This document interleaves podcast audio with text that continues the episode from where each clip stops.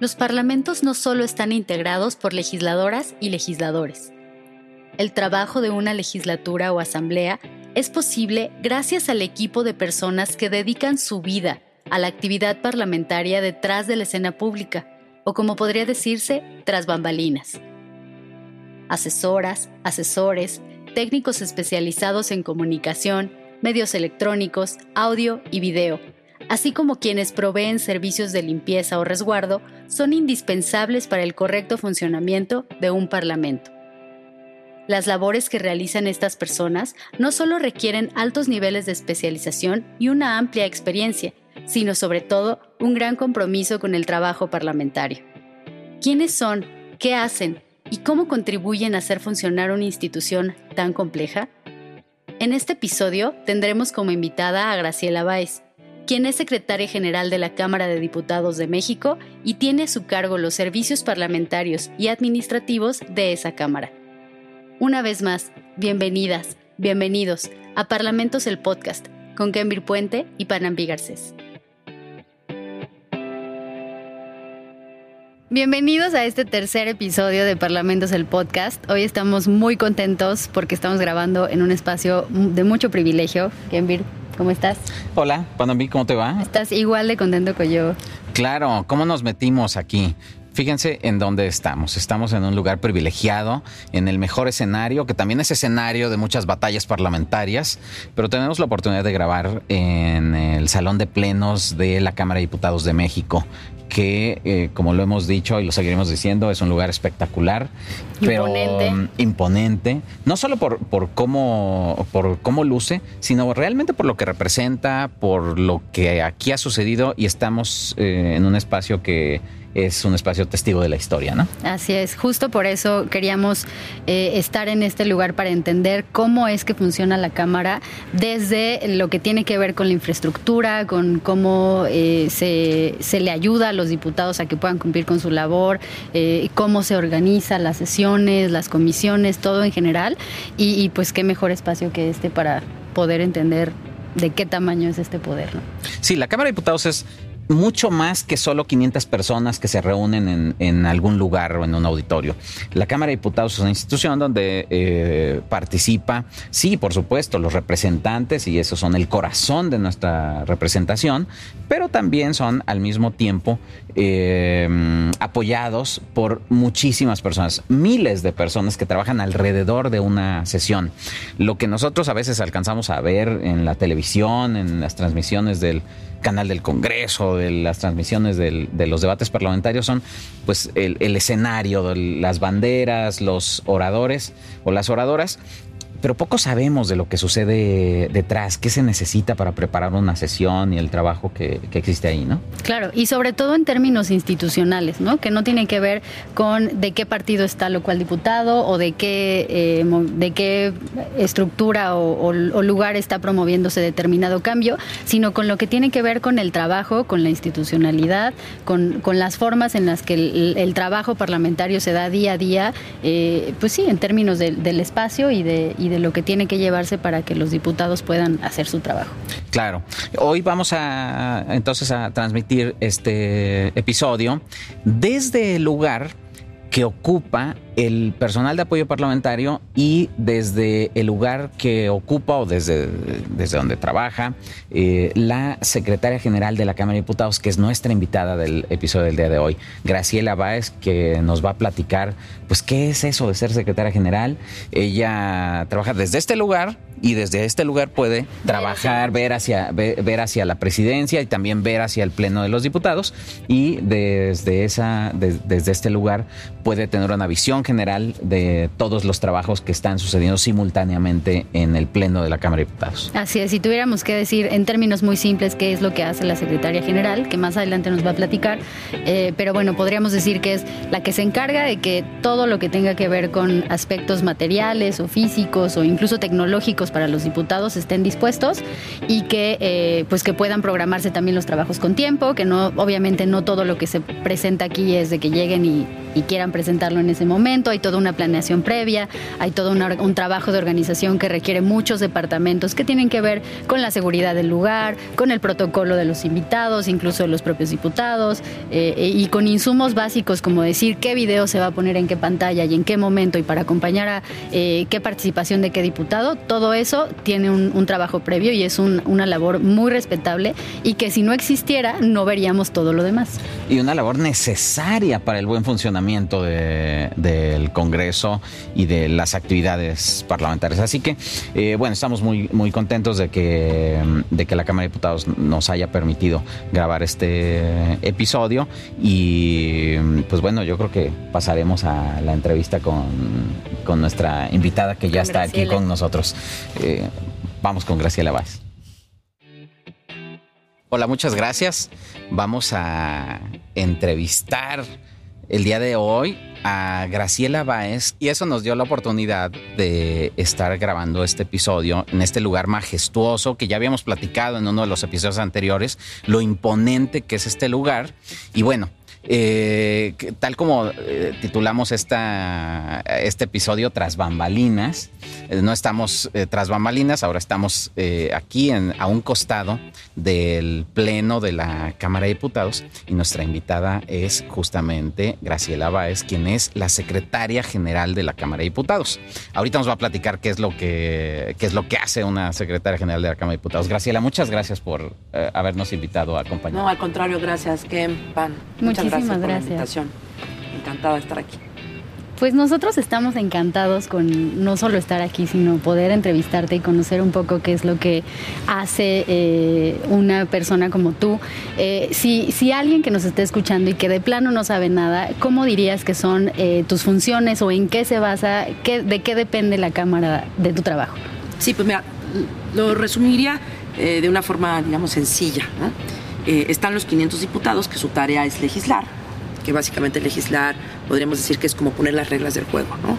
Y para que ellos eh, legislen, es decir, se reúnan en este salón en donde hoy estamos, pues hay una serie eh, pues de, temas que necesitan ser resueltos, ¿no? Desde lo más sencillo como es abrir las puertas del salón, prender la luz, eh, hasta lo más complejo, digamos, o importante, que tiene que ver con eh, pues guardar la memoria de todo lo que los diputados discuten aquí, ¿no? Y este, entonces, eh, a lo largo de todo eso, eh, es decir, más bien, en, ese amplio espectro de actividades, es yo encabezo a los funcionarios que hacen todas esas labores, ¿no? este, digamos, encabezo a la parte administrativa de la, de la Cámara de Diputados. No es fácil, no debe ser fácil eh, es decir, coordinar todos los trabajos parlamentarios en un escenario en el que, pues bueno, en cualquier otro trabajo, si uno trabaja en una cafetería, pues tiene un, capitán o tiene un gerente, etc.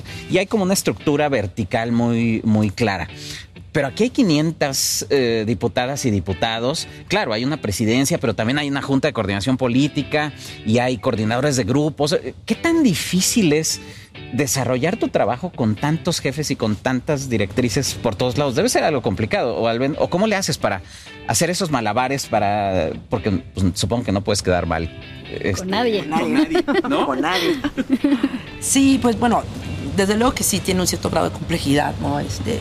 Eh, como bien dices, está la presidenta de, todavía en esta legislatura, la presidenta de la mesa directiva, eh, o el presidente los primeros dos años de esta legislatura. Eh, y, eh, perdón, el primer año, ¿no? porque el segundo fue eh, la presidenta Laura Rojas.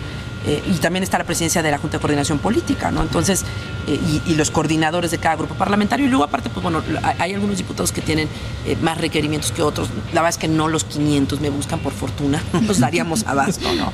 Pero, bueno, sí hay que hacer un poco malabares. Y no, no es tanto malabares, yo te diría que gracias al, equipo de funcionarios públicos están comprometidos, eh, porque déjame decirte que aquí en la Cámara hay, hay personas que llevan, bueno, uno de ellos este, me parece que tiene 54 eh, años trabajando aquí en la Cámara de Diputados.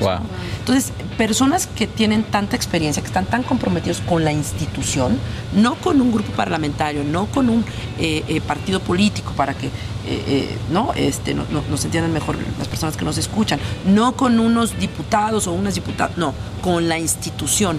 Entonces, cuando tienes a ese grupo eh, de personas tan comprometidos, pues es mucho más fácil llevar a cabo tu, trabajo. Creo que la clave está en ser institucional, ¿no? De momento que nos empezamos a decantar por un, por un grupo o por un diputado, por una preferencia este, política o por una preferencia personal, pues es ahí donde quedamos, podemos quedar mal. Claro. Entiendo que entonces tienes a todo este personal que hace el resguardo, la limpieza, la organización interna. ¿Cómo se prepara una sesión? Sí, eh, pues mira, la, sesión... Eh, eh, digamos, el día de la sesión, ¿qué, qué sucede? normalmente se convoca a las 11 de la mañana, y a las 10 de la mañana, siempre antes de una sesión, siempre hay una mesa, una reunión de mesa directiva. Eh, ¿Qué sucede en esa reunión de mesa directiva? Está la presidenta de la mesa directiva, este, que es eh, pues el presidente del Congreso, ¿no? Eh, y están los vicepresidentes, que son tres, y los secretarios, que hay un secretario por cada grupo parlamentario. Entonces, en esta legislatura son ocho secretarios, tres vicepresidentes, la vicepresidenta y la presidenta. Y, eh, estamos los funcionarios eh, que eh, estamos involucrados con la organización de la, de la sesión, ¿no? El secretario de Servicios Parlamentarios, el secretario de Servicios Administrativos, Comunicación Social, asuntos jurídicos, no necesariamente está involucrado, pero hay algunos temas que se pueden discutir durante la, la, reunión y, este, y, en, y en esa reunión previa a la sesión eh, pues bueno, la, presidenta gira como algunas instrucciones, ¿no? Este, eh, los diputados deciden eh, si se va a pasar algún video, en qué momento. claro, desde luego, me podrás decir, oye, pero una, una hora de, anticipación en muy poquito tiempo. Bueno, lo que pasa es que en esa hora ya son los últimos detalles, ¿no? Porque ya se, ya se llevaron a cabo otras reuniones en las que se, se, tomaron varias, varias decisiones. Entonces ya se afinan los detalles de cómo va a ser la orden del día, se aprueba y este y bueno y se, se lleva a cabo la, sesión a las a las 11 de la mañana ya vienen eh, em, empiezan los diputados a, a, este a registrar su, su, asistencia no primero primero su asistencia y este y, pues da inicio la, la, sesión de acuerdo a la orden del día que aprobó que aprobaron los diputados en la sesión. A mí me impresiona que nada puede fallar. Es decir eh, todo tiene que funcionar impecablemente. Eh, no puede fallar el micrófono de una curul, no puede fallar el, equipo que está ahí, no puede fallar el sistema de votación, etc. Eso, eh, pues obviamente implica la participación de muchísima gente. ¿Cuánta gente trabaja en la Cámara de Diputados? Y platícanos un poco de este proyecto de, de volver a echar a andar este servicio profesional de carrera cómo va, qué han hecho y para qué sirve este servicio profesional de carrera. Porque en uno de los episodios pasados tuvimos al webmaster del Congreso de los Diputados de España, Miguel Ángel Gonzalo, y él nos platicaba que, bueno, él pertenece al servicio profesional de carrera y él lleva 30 años trabajando en eso, es alguien que se ha especializado y yo creo que es un proyecto más o menos similar al que se está impulsando aquí en México y creo que hay que platicarle a quienes nos escuchan, pues, qué es, cuáles son los resultados que se están teniendo sobre esto. Sí, claro que sí. Pues mira, como bien lo mencionas, no puede fallar nada, ¿no? Porque cualquier tema que falle es motivo para que eh, pues haya cierta tensión entre... entre sospecha. Exacto. Sospecha. sospecha. exactamente. Que haya como eh, discusión más allá del tema que se va a discutir en, la sesión. Me apagaron el micrófono. Graciela me apagó el micrófono. Voy a decir algo incómodo. Seguro Graciela mandó a apagar el micrófono. Así es, y aunque fíjate que eh, luego eso sucede, ¿no? Eh, algunos medios nos han eh, comentado, oye, ¿por qué apagaron el micrófono? Bueno, cuando se suscitan como discusiones como muy acaloradas, ¿no? ¿Y qué es lo que sucede? El micrófono está abierto para quien está en la máxima tribuna del país. Es, hable y se escuche la voz de esa persona que está haciendo uso de la máxima tribuna del país. De momento que se empieza aquí, la, toman la tribuna los diputados, empieza la discusión y ese diputado se calla, se apaga el micrófono. ¿Por qué? Pues porque, pues por respeto a ese diputado que tenía el uso de la voz, eh, los que tomaron la tribuna, si bien también son diputados, pero no están haciendo uso de la tribuna propiamente de acuerdo a cómo se aprobó la orden del día. ¿no? Entonces, no es que apaguemos los micros para que no se oiga lo que está. Bueno, además se puede escuchar todo, sinceramente, ¿no? O sea, se apaga por un tema de protocolo. Pero bueno, ese es un, un, detalle, ¿no? Otro tema que también es muy importante que tú comentabas, el, el, el sistema de votación. el sistema de votación, de votación no, puede, no puede fallar, ¿no? Y por eso están las, estas pantallas monumentales, porque ahí se ve el sentido de la votación de cada diputado. Pues para que no haya duda de que no, es que yo voté en tal par y, y me lo cambiaron. No, no, no. Ahí se ve claramente y el diputado puede confirmar que este, está el sentido del voto que, que ¿Consideras que eso cambió respecto a cuando no tenían las pantallas ahora? Eh, pues mira, la verdad, te soy sincera, cuando no estaban las pantallas no me tocó, yo no estaba aquí, ¿no? Lo que sí me tocó... Yo iba en la primaria, de Graciela. Eh, ah, bueno, también te voy a decir algo, lo que pasa es que antes eh, también la, votación era, era mano alzada, claro. Entonces ahí era como mucho más fácil, este, digamos, a, mano llevar el, recuento, pero, pero bueno, ahora es mucho más rápido y, este, y están las pantallas para, para verificar. lo que sí me tocó fue hacer el cambio de las pantallas, ¿por qué? Porque como dice Camila, no puede fallar nada. Entonces, ahora que estamos haciendo eh, en, en esta, eh, pues, momento histórico que estamos viviendo, donde las tecnologías de la información ya están presentes en nuestra vida en todo momento, eh, pues cada vez hay un mayor uso de las pantallas para transmitir videos. ¿no? Los diputados así lo solicitan, entonces, pues se, hace. Pero las pantallas que teníamos antes no fueron diseñadas ni estaban programadas para transmitir video. Entonces, ahora sí que literalmente, cuando desconectamos la computadora del sistema de votación para conectarla, a la del video, había como un cortocircuito ahí, ¿no? Entonces no nos podíamos permitir ese lujo de que, este, porque lo, y luego lo tienes que volver a conectar porque ya viene la votación, ¿no? Entonces no nos podíamos permitir una falla en ese sentido y por esa razón cambiamos. También y porque ya estaban las pantallas, ya tenían unos 10 años más o menos, ya estaban un poco obsoletas, por eso fue que cambiamos las pantallas, que ahora pues, este, requieren menos mantenimiento, eh, la imagen es mucho más nítida, ¿no? Entonces, precisamente porque hay que cuidar todos los detalles para que no haya ninguna falla. Ahora, eh, sobre lo que tú me, me comentabas de, eh, del servicio civil de carrera. Fíjate que eso es, eso es muy importante. Como te platicaba hace ratito, les comentaba, hay, hay, un servicio civil de facto en la Cámara. ¿En qué sentido? Pues hay funcionarios públicos que tienen, te digo, el, que más que recuerde 54 años. ¿no? Hace casi tres años que yo llegué aquí a la Cámara, pues precisamente se jubiló la, señorita Sánchez Algarín, ¿no? la licenciada Sánchez Algarín, que toda una institución, trabajó también aquí en la Cámara no sé cuántos años, más de 50 años. Este, fue la primera directora general de proceso legislativo, ¿no? toda institución, este, eh, la, señora pues dominaba todo el proceso legislativo y formó a muchos funcionarios. Entonces, estos funcionarios que están, que llevan muchos años en la Cámara, pues ya, digamos, es un servicio de facto, ¿verdad? E, e, esas personas podrán cambiar este, las legislaturas, podrán cambiar el equilibrio de de poderes, de fuerzas políticas presentes en la Cámara, pero esos funcionarios son los mismos, ¿no? Y este, ahora bien, Perdón, que no estamos hablando de los asesores, de los partidos. Exacto. Que cada, que cada partido tiene sus asesores, sus, la gente que les apoya, ajá, o de los propios diputados. Estamos hablando del, del, personal que hace que la institución funcione. Sí, ¿no? exacto, exacto. No, creo que es muy importante eso eh, que, mencionas y, y, también para comentar, ¿no? Aquellas personas que ven eh, cuando, cuando ven eh, en, la televisión una sesión de la Cámara de Diputados y están la mesa directiva y están personas paradas atrás de los diputados, no son asesores de los diputados, ¿no? Esos son los funcionarios de la Cámara encargados de eh, estar apoyando a los diputados a lo largo de la, de la sesión. ¿No? Este, los asesores de los diputados no están presentes siquiera en el pleno. Están siguiendo la, la, sesión a través de las televisiones que tienen en sus, en sus oficinas, ¿no? Y por supuesto que ellos hicieron muchísimo trabajo.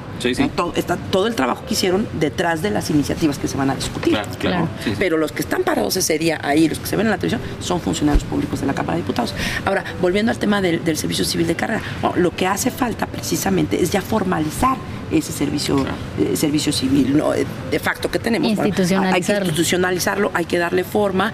Eh, y porque, pues fíjate que en Estados Unidos el servicio civil de carrera me parece que tiene unos 100 años, ¿no? En Francia tiene unos 60 años, en Chile tiene casi 30 años. Aquí en México, pues vamos muy atrasados. Hace 20 años se creó la, la legislación al respecto se hizo un primer concurso, pero ya no se dio seguimiento a ese concurso, eh, porque pues hay una serie de cosas que, hacer, ¿no? No se trata nada más de hacer un examen y decir, bueno, tú ya ganaste y ahora pásale, este es tu puesto, ¿no? Pues hay que darle seguimiento a esas personas, eh, que se sigan capacitando, que sigan demostrando que siguen siendo capaces de seguir en esa posición, ¿no? que sea todo un sistema, ¿no? Eh, exacto, que sea todo un sistema de evaluación a la entrada, pero también de evaluación a lo largo de su carrera. Sí, permanencia, permanencia, estabilidad. Permanencia, estabilidad, exactamente, y que, eh, y, bueno, y también que haya una salida, o sea, que el funcionario cometió alguna eh, eh, pues eh, como, como, alguna falta. alguna falta exacto pues que haya un, proceso este que sea justo y, transparente sobre cómo va a salir de la cámara cómo se le va a remover de su puesto cómo se le va a transferir a lo mejor a la posición ¿no? entonces ya ya retomamos ese esfuerzo que, que, inició y que digamos se dejó en el olvido hace 20 años lo retomamos y ya hicimos un concurso fíjate que a, a, nivel nacional ahí el, el TEC de Monterrey por por el simple hecho de que el TEC tiene campus a lo largo y ancho de todo el país, nos apoyó eh, para darle mayor eh, transparencia y sobre todo inclusión. A, nosotros nos interesaba y también por instrucción de los diputados, porque creo que es importante comentar que todo lo que nosotros hacemos es siempre con eh, la visión, la autorización o incluso esa instrucción de los diputados. este, al final nosotros nos debemos a lo que los legisladores consideren eh, que hacia dónde debe de ir la, Cámara. ¿no? Entonces, los diputados, eh, eso fue lo que, lo que querían, algo transparente y, como, y que fuera como incluyente en términos nacionales. O sea, que no se llevara a cabo nada más el concurso en la Ciudad de México, sino darle, darle oportunidad exacto a, a, personas en todo el país. Y, este, y pues bueno, así fue como entraron las eh, las, primeras 22 personas en este concurso externo. Si bien, como te decía, retomamos el concurso que se hizo hace 20 años, había varios funcionarios, este, me parece que son 30, 35 funcionarios los que ya estaban aquí y que se les reconoció esa, esa antigua, ese primer examen que, que, hicieron y, este, y, bueno, y el trabajo que habían venido desempeñando los últimos 20 años. ¿no? Entonces lo, retomamos, eh, vamos bien, estamos en, en otro, eh, estamos ya dando inicio a otro concurso también externo y eh, lo que viene, lo que estamos previendo para el próximo año es el concurso de los secretarios técnicos de, las comisiones, ¿no? Este, porque hoy día son, es personal de honorarios, también una vez más, varios de los secretarios técnicos de comisiones eh, son personas que tienen muchísimos años de experiencia, que dominan el proceso legislativo, que, que, dominan la actividad aquí en la Cámara. Entonces, pues, eh, qué mejor que darles ese reconocimiento a su trabajo, ¿no? Y, y, además apoyarlos en su capacitación, en su profesionalización, ¿no? Ajá. Claro, y que los partidos también confíen en ese, eh, eh, en ese servicio. Porque si creen que no se convocó con los más altos estándares de imparcialidad, eh, mm, de, justicia para el acceso, etcétera, pues van a decir, no, esos son los, el personal que metió pues eh, quien en ese momento tuviera mayoría o lo que sea. Entonces tiene que ser como muy transparente, como tú lo dices, para que después tú confíes en el trabajo que están haciendo y que sepas que si hay un trámite legislativo, pues le están dando el trámite que le darían independientemente de quién tuviera la mayoría o no, independientemente de quién presidiera o no. Es decir, eh, siempre tiene que haber esa, ese mensaje de que el servicio le, da certidumbre al procedimiento, pero también le da mucha confianza a las y los legisladores, ¿no? Sí, eh, justo esa es la clave del servicio de carrera y es en lo, que nosotros hemos insistido, ah, no nada más en el concurso, sino a la hora de darle la bienvenida a, los, a las personas que ingresan al servicio civil de carrera, es que eh, la clave del éxito de su carrera profesional aquí en la Cámara está en la objetividad y la imparcialidad de las opiniones que emitan, ¿no? Este, porque pues esta es la institución y se deben a la institución, no a un grupo no a un grupo eh, parlamentario, no a una corriente política, ¿no? Claro, como seres humanos todos tenemos filias y fobias, partidistas y personales, pero eh, hay espacios en donde se deben de expresar, acá se debe de guardar toda la compostura para ser imparcial y objetivo. Y qué importante en, este puesto en el que tú te estás aventando el, objetivo de lograrlo, porque igual, quien no sepa muchísimo, las secretarías técnicas, que son los que se encargan dentro de las comisiones de dirigir los trabajos legislativos, pues son súper importantes, porque al final eh, de su trabajo, de su, de su técnica, del detalle que le ponen a las iniciativas y a lo, y a lo que se discute al interior, depende el cauce que luego se le viene a dar acá en, en el Pleno, ¿no? Y que ese personal tenga una seguridad no solo eh, profesional, sino incluso laboral, de que su trabajo es permanente y de que, su, y de que sus labores van a estar protegidas por cierto, eh, pues sí, por ciertos derechos y que con ello pueden hacerlo con mayor autonomía, pues qué mejor, ¿no? Sí. así, así es en efecto. Son clave, los secretarios técnicos son clave para que las iniciativas eh, que se van a discutir en el pleno lleguen ya muy bien muy bien pulidas no eh, que no que eh, digamos que no haya pretextos para una discusión más allá de la de la que se va a dar aquí claro. Oye eh, este lugar es espectacular. Hemos hemos platicado que en nuestra opinión es el recinto parlamentario más espectacular del mundo incomparable con el Congreso de Estados Unidos, con el del Parlamento británico, el español, el que nos guste. Este es el salón de plenos más espectacular que existe en el mundo, en mi opinión.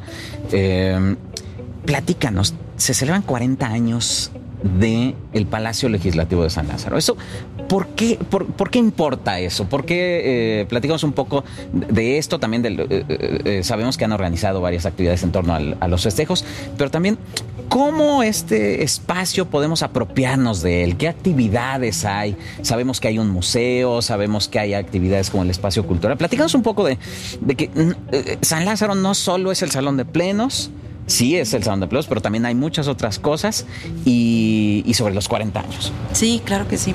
Pues sí, en efecto, se cumplen este año 40 años de que se trasladaron los diputados de, Donceles aquí a, San Lázaro. Eh, ahora, ¿por qué hubo ese, ese traslado? Bueno, eh, eso obedeció a la reforma política de 1978, me parece. 77, que, ajá, 77, exacto. Y, eh, y, y, que vino, y que implicó 100 diputados más, ¿no? O sea, eh, entonces, eh, y ya para llegar a 500, entonces ya no caben. De por sí ya en Donceles estaban apretados porque eran primero 300. Hubo una reforma política también en el que en el 70 y, 76. Eh, bueno, en el 64 primero, 76. Ajá, así es. entonces esa, esa reforma fueron, crecieron a 400 y después a 500. Entonces ya estaban apretados, 100 más ya no cabían. Entonces por eso fue que hubo necesidad de este, construir este recinto. Y lo que es interesante es cómo, cómo este recinto está eh, si, si, lo ve uno en un mapa, está en una línea recta con, eh, con Palacio Nacional, ¿no? Y, este, y, y, bueno, al lado del Palacio Nacional sabemos que está la Suprema Corte de Justicia, ¿no? Entonces, eh, digamos, estos, los tres poderes de, la nación están eh, en, una, en una zona que pareciera como que la Cámara está muy alejada, pero está solamente a 14 cuadras, solo 14 cuadras caminando en línea recta por la calle Corregidora. Claro, ahí se nos atraviesa el metro y pues ya ahí, ¿no? Pero, pero bueno, digamos que se construyó aquí en esta zona con esta visión del arquitecto Pedro Ramírez Vázquez, y además también con esta, digamos, como con esta lógica, esta tradición eh, de la arquitectura eh, novohispana o incluso te puedes ir más lejos, este, romana, donde hay un gran patio central, ¿no? Eh, es también, es, digamos, similar a la obra del, del, arquitecto del, Museo de Antropología, ¿no? Este, entonces, en, esta lógica, te digo, de un eje, de un hilo conductor con los otros dos poderes de, la, de la, nación y, bueno, también este eh, diseñado por este arquitecto, me parece que de ahí es donde viene como la grandeza de este recinto y me parece que también las, las este, banderas monumentales son los, lo que le dan como mucho mucha fuerza al recinto, ¿no? Y este y los, el muro de honor, ¿no? Donde están pues bueno nuestros héroes y nuestras heroínas nacionales y, bueno ahora no nada más héroes sino también el, movimiento del 68, ¿no? La UNAM, ¿no? Entonces como temas emblemáticos. Yo creo que eso es lo que le da como mucha fuerza al, al recinto y precisamente aprovechando este 40 aniversario eh, y que coincide en un año donde además se festeja, bueno, se va a celebrar ahora, en, me parece que es en el mes de septiembre, octubre, el 100 aniversario de la, de la creación de la eh, Secretaría de Educación Pública, el 200 aniversario de la consumación de la independencia, el 500 aniversario de la eh, caída de Tenochtitlán y el 700 aniversario, 700, no, hay quien dice 702, no, 703, este, de la fundación de Tenochtitlán. En ese contexto fue que organizamos una serie de conferencias, invitamos a expertos en todos estos temas eh, a discutir, a debatir cada una de, estas este, efemérides, ¿no? Y este, ahora con el tema de la pandemia, pues lamentablemente no se puede hacer en vivo. Pero bueno, eh, por lo menos nos queda ahí en las redes sociales estas conferencias que estuvieron eh, verdaderamente eh, fantásticas, todas ellas. Eh, los expertos son de, primerísimo nivel y están subidas a nuestras, a nuestras redes, a nuestras redes sociales. esto, en el, digamos, dentro de, de, lo que creamos, que hemos llamado Espacio Cultural San Lázaro, respondiendo a tu pregunta sobre además del Salón de Plenos, que es maravilloso, ¿qué otras cosas hay que ver en la Cámara de Diputados? Bueno, tenemos un museo, ¿no? está el Museo Legislativo. Eh, ¿Por qué es importante un museo? El Museo Legislativo, pues creo que es importante comunicar a las nuevas generaciones. Es un museo que antes de la pandemia, muy visitado por escuelas, por alumnos, ¿no? Este, de primaria, secundaria, preparatoria, de escuelas públicas, privadas, ¿no? Este, de todas partes vienen a visitar el museo, porque es ahí donde explicamos precisamente cómo está constituido eh, la Cámara de Diputados, bueno, el Congreso, ¿no? Que implica también, obviamente, la Cámara de Senadores, y eh, cómo están organizados, cuántas fuerzas políticas hay, cómo se llevan a cabo las discusiones aquí en, la, en el Salón de Plenos. Entonces, es muy importante. ¿Por qué? Pues porque en la medida que conozcamos mejor nuestras instituciones, vamos a poder eh, eh, exigir más a las, a las autoridades y por lo tanto vamos a poder tener una democracia como la que, no solamente como la que queremos, sino como la que merecemos. Claro. Y además porque esta, esta labor de educación cívica que hace el mismo museo, como dices, en niños, es una formación que finalmente les va a devenir como, como adultos y como en una ciudadanía mucho más responsable y activa, ¿no? Sí, exactamente. Pero no es únicamente para niños. No, mm. eh, está también, bueno, abierta a todo el público en general. Ahorita, ahorita no por la pandemia, estamos a esperar que este, poco. Se abrirá en algún momento, somos optimistas. Exacto, se volverá a abrir.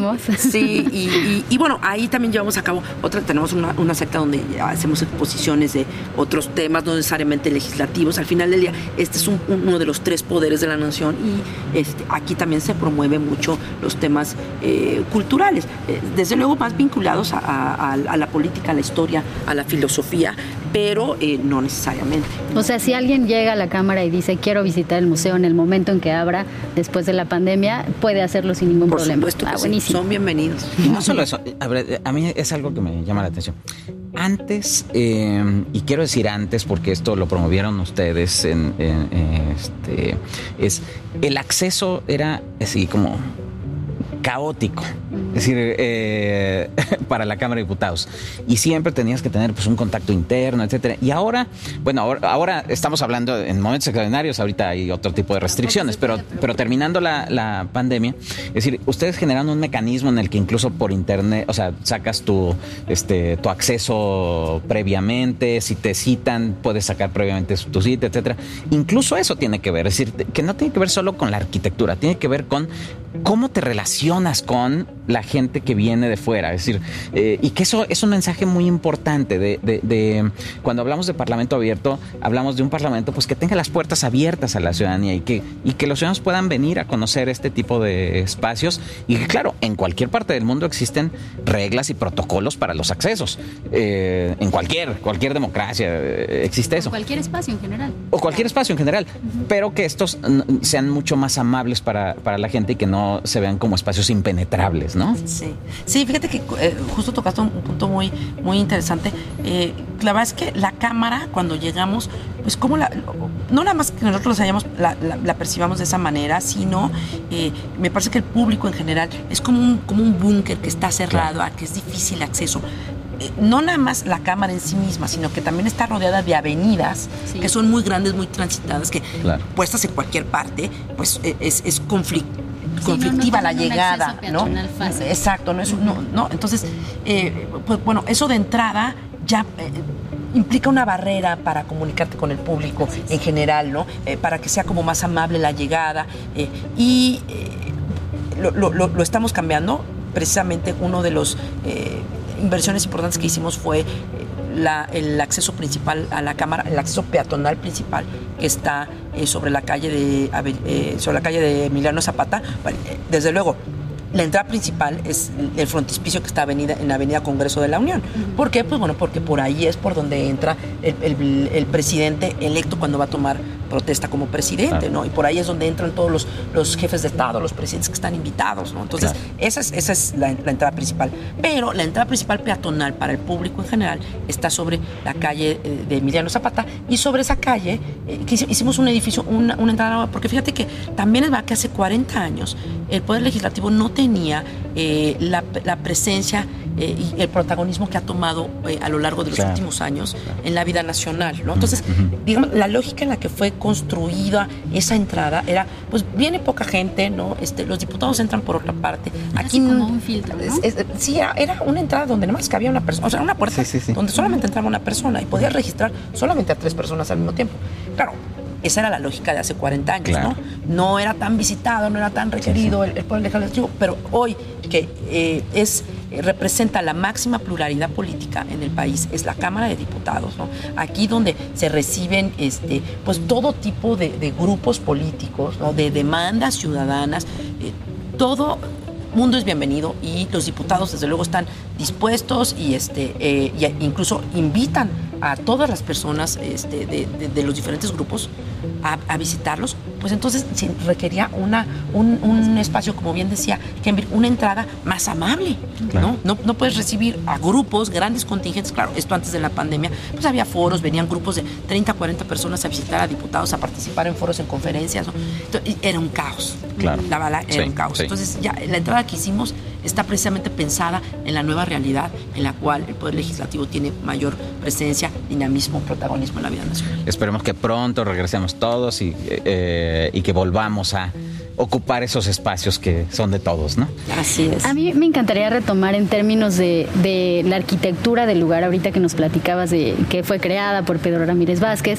Eh, ¿Quién cuida la cámara? ¿Se cuida sola? ¿La cuida Lina? ¿Tienen autonomía? ¿Cómo le hacen para cuidar el patrimonio? Sí, fíjate que eh, la, cámara es patrimonio artístico, ¿no? Precisamente porque fue diseñada y bueno, construida por el arquitecto Pedro Ramírez Vázquez. ¿no? Entonces, eh, es patrimonio artístico y precisamente por eso cada intervención que hacemos, como por ejemplo este edificio nuevo que construimos o eh, las fachadas que cambiamos porque las que están, un edificio de 40 años hay que hacerle siempre reparaciones, entonces cambiamos unas fachadas, todo eso lo tenemos que hacer eh, con la autorización del Instituto Nacional de Bellas Artes. Entonces ellos nos dan la autorización y eh, iniciamos los, los trabajos. no es patrimonio histórico todavía, me parece que debe de cumplir como 100 años, debe de ser edificio de más de 100 años, pero artístico sí lo, sí lo es y bueno, es patrimonio de todos los mexicanos como tal requiere conservación, restauración, todo eso. Claro, claro, hay que, hay que eh, hacerle una serie de mantenimientos, de, de, cuidados, ¿no? Eh, porque pues es un recinto muy grande y, bueno, respondiendo a tu pregunta de quién cuida la Cámara de Diputados, pues bueno, precisamente los funcionarios públicos que, aquí eh, trabajamos, ¿no? Este, el, personal sindicalizado, sobre de ellos recae todas las labores, principalmente el mantenimiento ¿no? de los jardines. Eh, tenemos más de 40 mil metros cuadrados de jardines.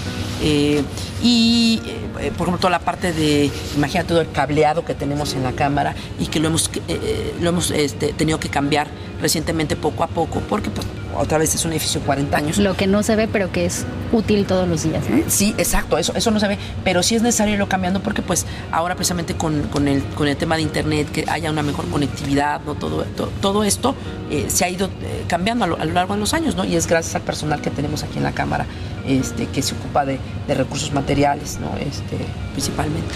Dicen que eh, bueno, quienes estudiamos legislaturas, parlamentos, dicen que los funcionarios de apoyo parlamentario, es decir, los que en algunos lugares se llaman oficiales mayores, clerks mm. o eh, secretarios generales, etcétera, son los guardianes de los secretos del Parlamento.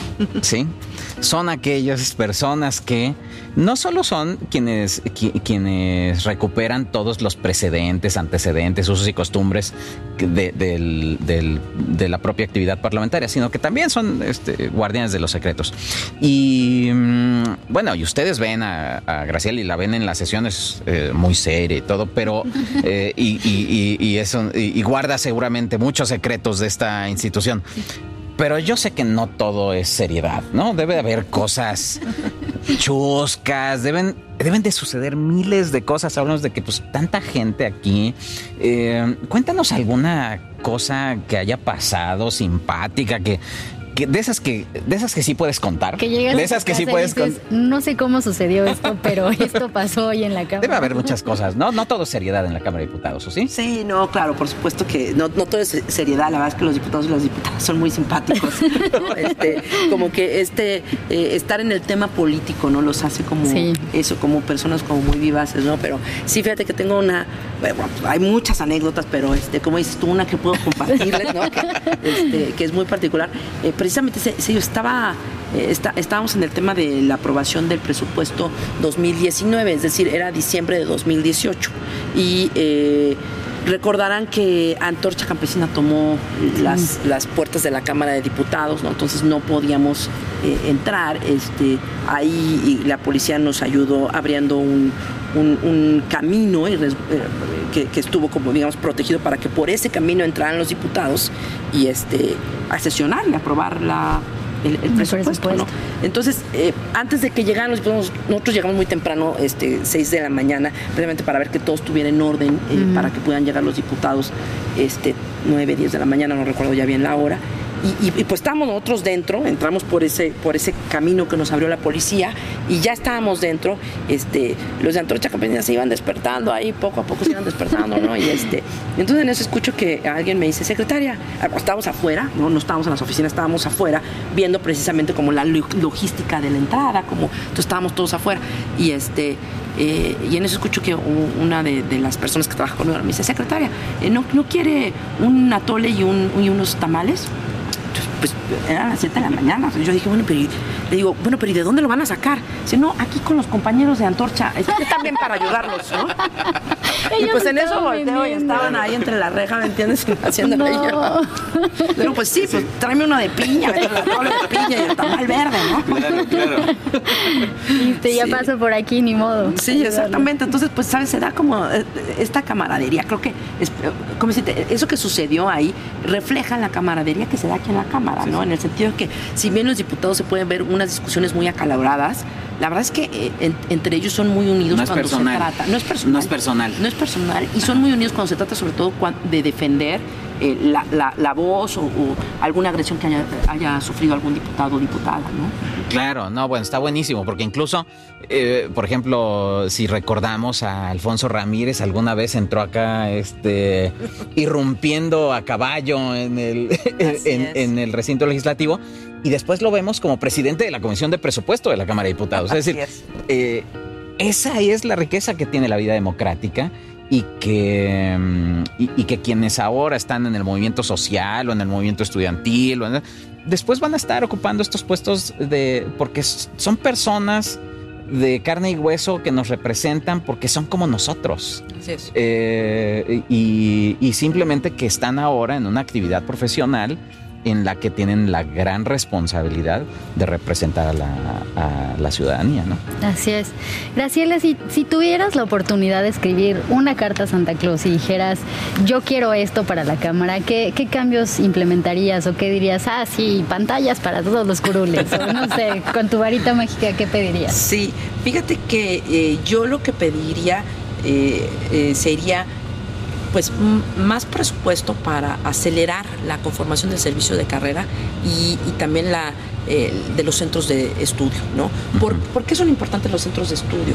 Porque son precisamente los que van a apoyar en la parte técnica el trabajo de los legisladores. Como tú comentabas eh, hace unos segundos, este Kemir, eh, los diputados, las diputadas, son nuestros representantes políticos, ¿no? O sea, son, son nuestros representantes en el sentido, ellos no tienen la obligación de conocer a fondo ningún tema.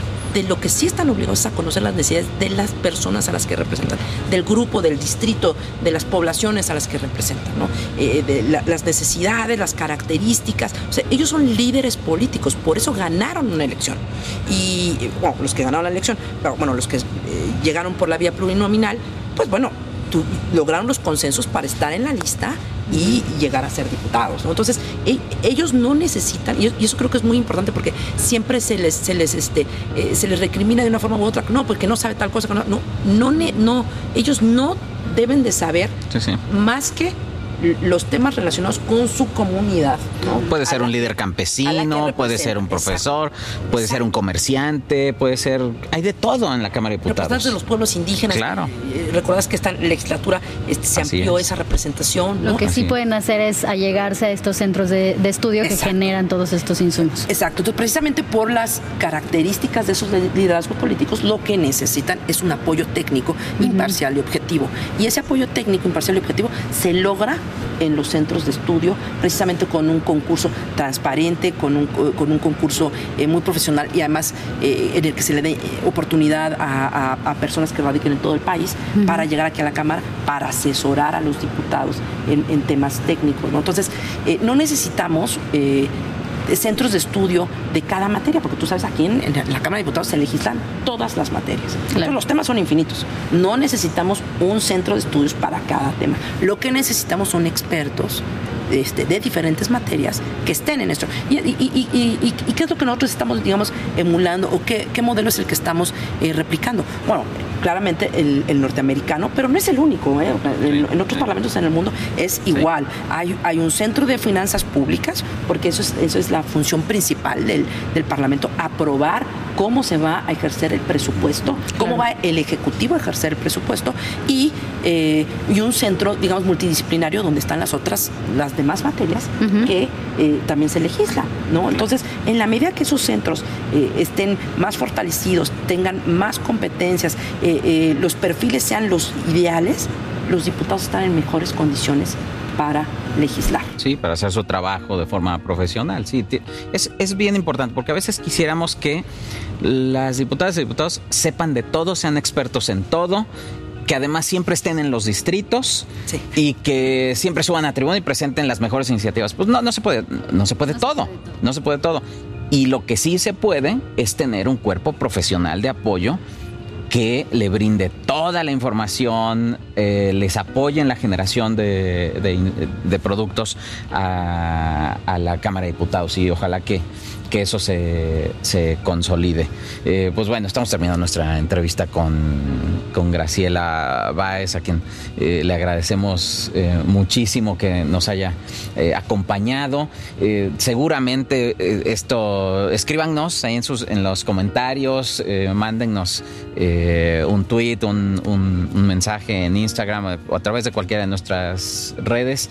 Y, y también sugiérannos, también todo lo que recibamos también se lo vamos a pasar a a, Graciela, dudas de, cualquier tipo, ¿no, no Claro, y ahora ya tienen más insumos y, a través de esta forma tan agradable como nos platicaste de, saber que la Cámara no solo son los diputados, que hay toda una institucionalidad atrás y que pues de ese, ese trabajo también es virtuoso y también requiere que se profesionalice y que se fortalezca para que incluso la labor de los diputados pueda ser mejor y, pueda comprenderse más fácilmente por parte de la ciudadanía. Muchísimas gracias por habernos no, pues Muchas gracias a ustedes y en la medida que se fortalezca la institución, o sea, la Cámara de Diputados como la institución que es, en esa medida es que también la democracia se va a fortalecer en México.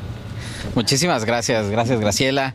Gracias, síganos en Parlamentos el podcast, ya saben, por Spotify, Apple eh, Podcast, eh, este, Amazon Music, por YouTube.